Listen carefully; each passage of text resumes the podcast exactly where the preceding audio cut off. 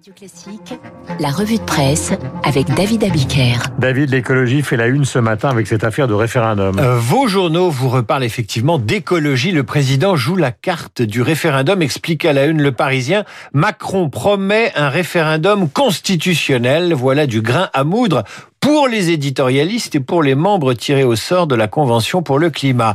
Un référendum dont le président a dégainé l'idée hier, rappelle les échos, lors d'une rencontre destinée à remettre les pendules à l'heure avec les conventionnels. De l'acceptation sans filtre, disait le président des propositions de cette Convention tirée au sort, on est passé à cette déclaration prudente du chef de l'État hier, qui a dû refroidir certaines ardeurs. Les choix pris pour l'écologie doivent être acceptables pour les Français la transition écologique doit être juste. Elle suppose un accompagnement budgétaire et fiscal. On n'est plus du tout dans le sans filtre. Et Cécile Cornudet, dans son édito des échos, ajoute faire accepter les propositions écolo de la Convention suppose également un accompagnement social. Surtout ne pas reproduire l'erreur de la taxe carbone à l'origine de la fureur des gilets jaunes. Il faut lire aussi les pages débat du Figaro, la tribune de Marc Fontenave, membre de l'Académie des sciences, auteur de Halte aux catastrophes il compare les propositions sans intérêt ni originalité, dit-il, de la Convention climat au scotch qui colle au doigt du capitaine Haddock dans l'affaire Tournesol. Le scotch est resté collé à sa main droite, à sa main gauche, à son nez. Eh bien, pour Marc Fontenave, cette convention climat est le scotch de Macron. Comment pouvait-on imaginer qu'une convention si peu démocratique puisse, puisque tirée au sort et si peu professionnelle puisque sans experts puisse avoir de l'intérêt? Le référendum sur l'inscription de la défense du climat dans la Constitution, eh bien c'est un peu euh, une façon pour Macron de se défaire du scotch qu'il s'est collé tout seul sur le nez, comme le capitaine Haddock. La face cachée des cadeaux de Noël fait la une du Parisien aujourd'hui en France. Là encore, il est question d'écologie. Avec le Covid et les courses de Noël sur Internet, le volume de déchets d'emballage explose, explique ce matin le Parisien aujourd'hui en France. Et le journal donne ce chiffre hallucinant. 43% des 150 millions de colis qui sillonnent la France en ce moment contiennent du vide. Autrement dit, ils sont bien trop grands pour ce qu'ils contiennent. La crise sanitaire a fait bondir de 23% le volume des cartons d'expédition par rapport à l'an dernier. Les colis quatre fois trop dimensionnés sont courants et sur les réseaux sociaux est apparu un hashtag qui s'intitule Expensive Packaging. Les internautes écolos y postent des photos d'emballages bien trop grands et encombrants pour ce qu'ils contiennent, comme ce carton énorme contenant quoi? Une clé USB Rikiki, ce carton de 1m20 de haut renfermant, un dérouleur de papier toilette ou encore un carton rempli de bulles d'air anti-choc pour livrer des étiquettes adhésives. Bref, comme l'écrit Jean-Michel Salvatore, le e-commerce euh, limite les allées et venues en magasin et en centre-ville ainsi que les déplacements en voiture consommateurs en CO2, mais il provoque une inflation de déchets dont seulement 30% des emballages sont recyclés.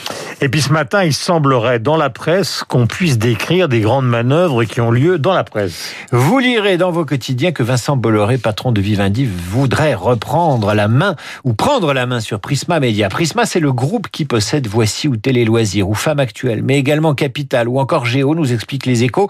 C'est le groupe qui a révolutionné la presse et, euh, française, notamment à la fin des années 70. Vous lirez aussi dans Libération, qui cite la newsletter du journal du dimanche, que Frédéric Lefebvre ancien député UMP, ancien proche de Nicolas Sarkozy, passé par le ministère de l'Artisanat et du Commerce, relance Pif Gadget. Voilà qui va vous rajeunir et rappeler à un certain, à certains le, temps où Pif était vendu avec l'humanité. Eh oui. Dans l'opinion, un autre titre de presse fait parler de lui, c'est le moniteur des travaux publics. Les journalistes de la rédaction du Moniteur, qui sont en télétravail, ont inventé hier la télégrève pour protester contre le manque de reconnaissance de leur rédaction et le non-remplacement de trois journalistes. Ils ont éteint leur écran et posé la souris. Durant la journée d'hier, personne ne s'est connecté. Et puisqu'on parle de contestation, vous lirez dans le Figaro euh, comment le professeur Charlier, médecin légiste, archéologue et anthropologue, autopsie à sa façon un vêtement ultime témoin des événements de la commune de Paris. Ce vêtement était porté par le président Bonjean, exécuté le 24 mai 1871 par la Commune de Paris. Dans le Figaro, la photo de la veste et du pantalon du condamné. Les trous, les traces, les fibres du vêtement seront analysés, scannés, préalables à une exposition à venir au musée de la mode de la ville de Paris sur les liens toujours tabous entre les vêtements et les restes humains.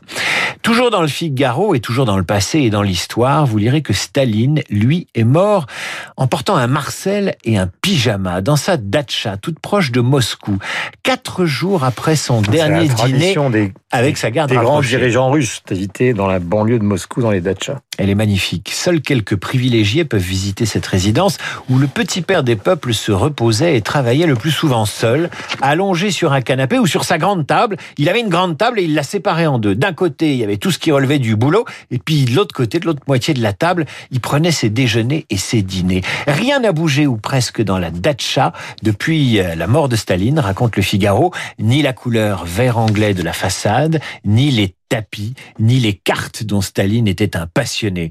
Le couvert est mis comme si la datcha de Kuntsevo attendait encore que l'ancien guide suprême ne se mette à table pour se saouler avec sa garde rapprochée du Politburo.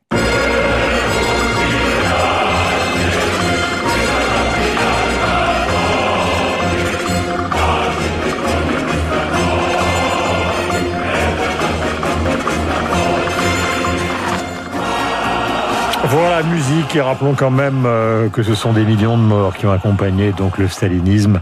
Staline qui reste extrêmement populaire en Russie aujourd'hui, où il existe toujours un parti communiste. Il est 8h41 minutes. Lisez l'excellent livre de Laurent Grézaimer, consacré au monde selon Picasso, réflexion, fulgurance et trait d'esprit. Il a fait ce que beaucoup rêvaient de faire, c'est-à-dire compiler tous les propos de Picasso retrouvés dans des revues diverses, dans les entretiens chez Taillandier. Il y a cette phrase que j'aime beaucoup où il dit Mais où est-il écrit que le succès doit aller toujours à ceux qui flattent le goût du public? Picasso a raison. Et puis cette violence de Picasso à son fils Polo. Tu es incapable, tu es incapable d'assumer tes enfants. Tu es incapable de gagner ta vie. Tu es incapable de faire quoi que ce soit. Tu es, c'est incroyable qu'un père parle comme ça à son fils. Tu es un médiocre. Tu resteras toujours un médiocre. Tu me fais perdre mon temps. Voilà pour ces propos donc de celui qui a révolutionné l'art du XXe siècle. Vous trouverez tout sur Velasquez, Vermeer, Cézanne.